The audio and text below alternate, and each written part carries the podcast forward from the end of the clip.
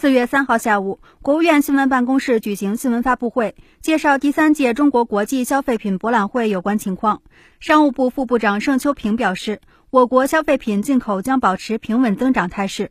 近年来啊，商务部认真贯彻落实党中央、国务院的决策部署，与相关部门一道，发挥进博会、消博会等重点展会平台的作用，加快培育进口贸易。促进示范区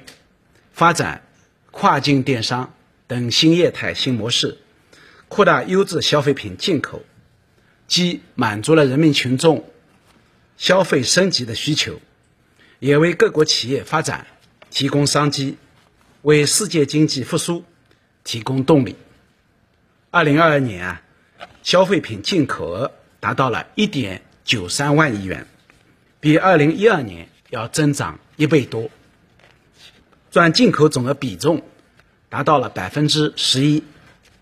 其中跨境电商进口达到了五千六百万元，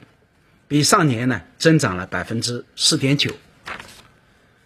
下一步来看，随着人民生活水平的不断提高，